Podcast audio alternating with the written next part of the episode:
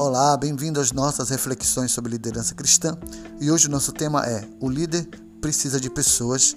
E o texto bíblico que eu quero ler com você está lá em 1 livro de Samuel, capítulo 20, versos 4, que diz o seguinte: Jonatas disse a Davi: Eu farei o que você achar necessário. Querido, tem uma coisa que todo o líder precisa entender e guardar no seu coração: é que não existe um líder completo em talentos. entender isso é muito libertador, porque tem líderes que acham que precisam entender de tudo. Sabe, ele, ele tem que dar conta de entender de matemática, de português, de inglês, de francês, de alemão, de entender de Bíblia, entender de filosofia, entender de matemática, de ele tem, ele acha que precisa ter o conhecimento de tudo e de todos. Mas não é isso. Então isso é libertador quando um líder entende. É importante que o líder deixe bem claro para as pessoas de que ele não é o conhecedor de todas as coisas e que ele precisa de outros para comporem o trabalho que ele está desenvolvendo. Então, deixe as pessoas saberem que você precisa delas.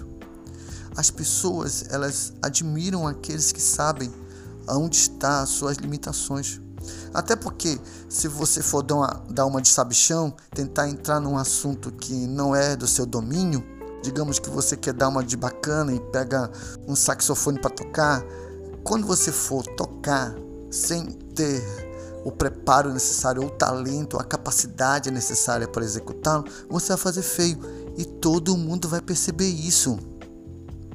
Todo mundo sabe quando um líder ele não é talentoso naquilo que está se propondo a fazer que não é da área dele. Então, às vezes o líder precisa ser humilde para entender que desse assunto eu não entendo, disso aqui eu não compreendo, mas eu vou delegar para Ciclano, vou deixar Ciclano me ajudar, vou deixar Ciclano resolver isso. Isso é libertador. Porque aquele que quer agarrar o mundo com as pernas fica debaixo de uma pressão imensa. Então, Cada pessoa no mundo possui talentos que contribuem para a liderança. Você não é detentor de você não é Deus, né? Então você não é detentor de todas as coisas. Você não é perfeito. Você tem suas falhas, tem as suas é, incapacidades. Quando você reconhece isso, quando você entende isso, você é capaz de dizer: Fulano, olha, essa área aqui você vai dominar. Fulano, essa área aqui você domina, você administra para mim, para que nós possamos fazer algo melhor. Deixe as pessoas saberem que você precisa delas. Porque a verdadeira liderança não caminha sozinha. Vença o seu individualismo. Vença essa arrogância de achar que sabe de tudo, que entende tudo. Seja humilde e delegue para as pessoas. Isso faz com que o seu trabalho cresça, se desenvolva e você acaba adquirindo credibilidade entre os seus liderados, porque os seus liderados vão ver que você é alguém humilde e é alguém que reconhece suas falhas e é alguém que reconhece suas limitações e que precisa dela para ajudar. As pessoas querem ajudar, as pessoas querem fazer parte do grande projeto de liderança que você está fazendo. Às vezes é você que põe barreiras porque é muito preconceituoso você é, é muito ditador, você é muito é, sabichão, você quer tudo para você. Não faça isso.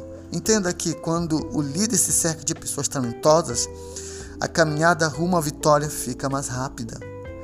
Então é melhor formar uma grande equipe. É melhor você ter a inteligência de colocar pessoas certas nos lugares certos. Isso fará com que o seu trabalho se desenvolva mais rápido mas é preciso ter muita humildade, muito caráter, muita habilidade de liderança para fazer a gestão dessas pessoas que estão na nossa caminhada de vida. Mas isso nós aprendemos com liderança. Quanto mais nós nos desenvolvemos na capacidade de liderar, mais temos a humildade para fazer a gestão de pessoas que podem nos substituir nos talentos que nós não temos. Essa é a palavra para hoje. Que Deus abençoe você. Até a próxima.